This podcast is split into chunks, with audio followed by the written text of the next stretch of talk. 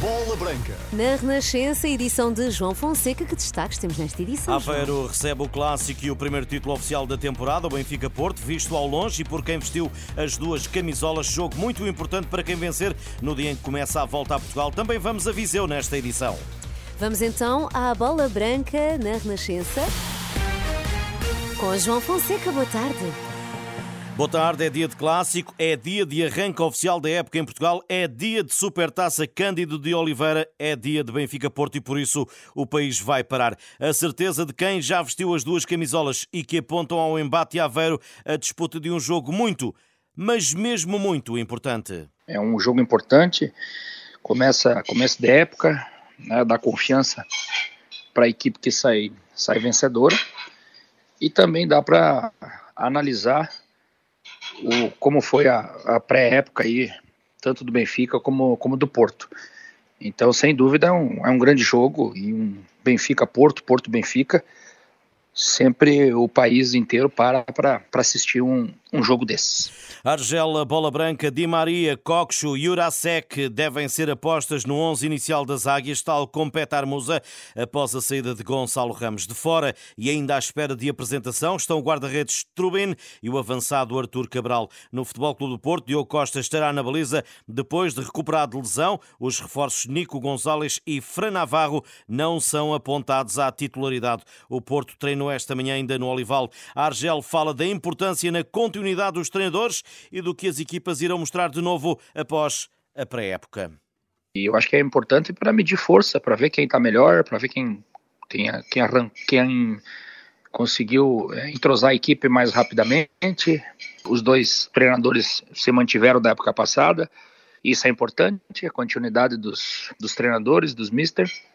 Ah, então, é, é um jogo importante porque ele é o balizador, né? É o jogo que vai dar o, o equilíbrio aí para a época toda. Né? E você ganhar, começar o, o ano é, ganhando do seu maior rival, sem dúvida nenhuma, isso dá uma confiança muito grande para a época toda. Argel passou pelos dois clubes onde foi campeão e nesta entrevista à Bola Branca fala também do novo reforço das Águias que conhece bem, Artur Cabral, contratado à Fiorentina para a vaga de Gonçalo Ramos. O Arthur é um jogador é, muito parecido com o Gonçalo Ramos. Né? É um pouquinho mais, mais alto, um pouco mais forte. Né? É um jogador que apareceu muito bem aqui no futebol brasileiro. Né? Teve muito bem no, no Ceará aqui.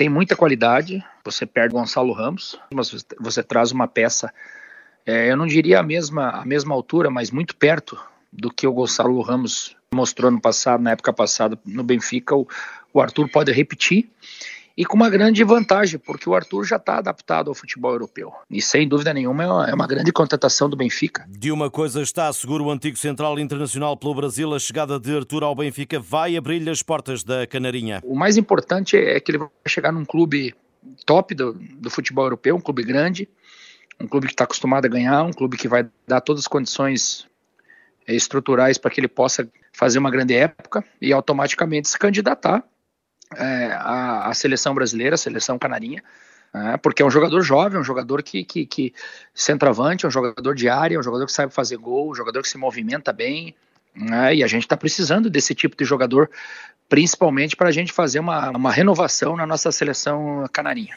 Argel em declarações a bola branca no dia em que Benfica e Porto decidem o primeiro troféu da temporada à Supertaça Cândido de Oliveira, jogo às 8h45 da noite, arbitragem de Luís Godinho, o VAR é João Pinheiro e o relato aqui na Renascença. O europeu Aroca vai a jogo amanhã com os noruegueses do Bran, primeira mão da terceira pré-eliminatória da Liga Conferência, segunda participação europeia dos arauquenses depois de terem chegado ao play-off da Liga Europa em 2016-2017. Prestes a iniciar oficialmente a época e com o novo teste europeu, o treinador Daniel Ramos falou em conferência de imprensa. É um dos. É um objetivo um, que é difícil, como é lógico, mas, mas isso não nos retira a ambição de, de querer chegar lá. Ainda não estamos neste momento, se calhar, favoritos para chegar a uma fase de grupos. Nós não somos favoritos para chegar a uma fase de grupos. Agora, se pudermos fazer, vamos lutar por isso, como é lógico. E preparamos o jogo. E temos a ambição legítima de querer continuar em prova porque uh, temos valia para isso Depois eh, desta partida, para a semana haverá a segunda mão. Eh, se seguirem em frente, os arauquenses vão para o play-off até conseguirem chegar, e esse é o objetivo, como ouvimos por eh, Daniel Ramos, ao, à fase de grupos. Arouca Brana, amanhã, 7 da tarde, com a arbitragem do escocês David Monroe. Morten Yildman continua por fechar no Sporting ao dinamarquês do Lecce. Falta o sim ao projeto leonino e satisfazer a vontade de Ruben Amorim, que pretende contar com o médio esta temporada. Começa esta tarde a 84 edição da Volta Portugal em bicicleta. Hoje arranca o prólogo em Viseu para 12 dias que terminarão em Viana do Castelo dia 20. O pelotão com mais de 100 corredores vai percorrer o país eh, de uma ponta à outra e já com todos focados no arranque daqui a pouco na cidade de Viriato, onde já se encontra o jornalista da Renascença, Pedro Castro Alves. Boa tarde, Pedro. Boa tarde, João. Viseu está vestida a rigor para voltar a receber o arranque da volta a Portugal. Já passaram quatro anos desde a última vez, em 2019. As primeiras pedaladas aqui na Avenida da Europa vão ser dadas a partir das três da tarde. Um pouco depois, o primeiro a sair eh, para a estrada é o espanhol Guilherme Garcia, do Boa Vista. Há uma grande expectativa para ver em ação o vencedor da volta do ano passado, Maurício Moreira, da Glass Drive.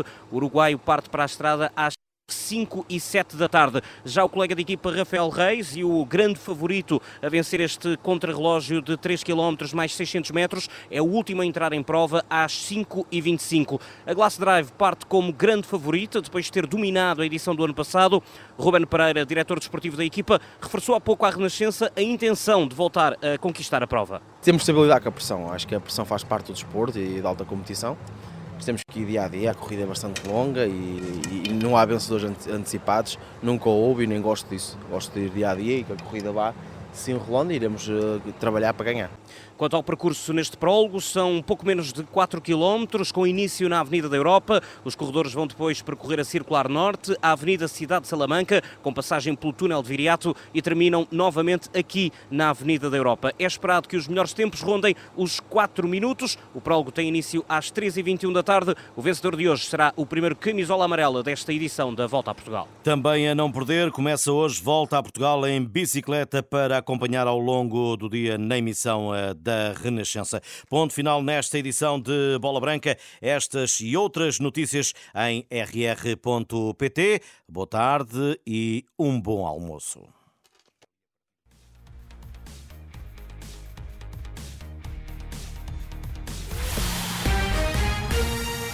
E vamos continuar a acompanhar na Bola Branca da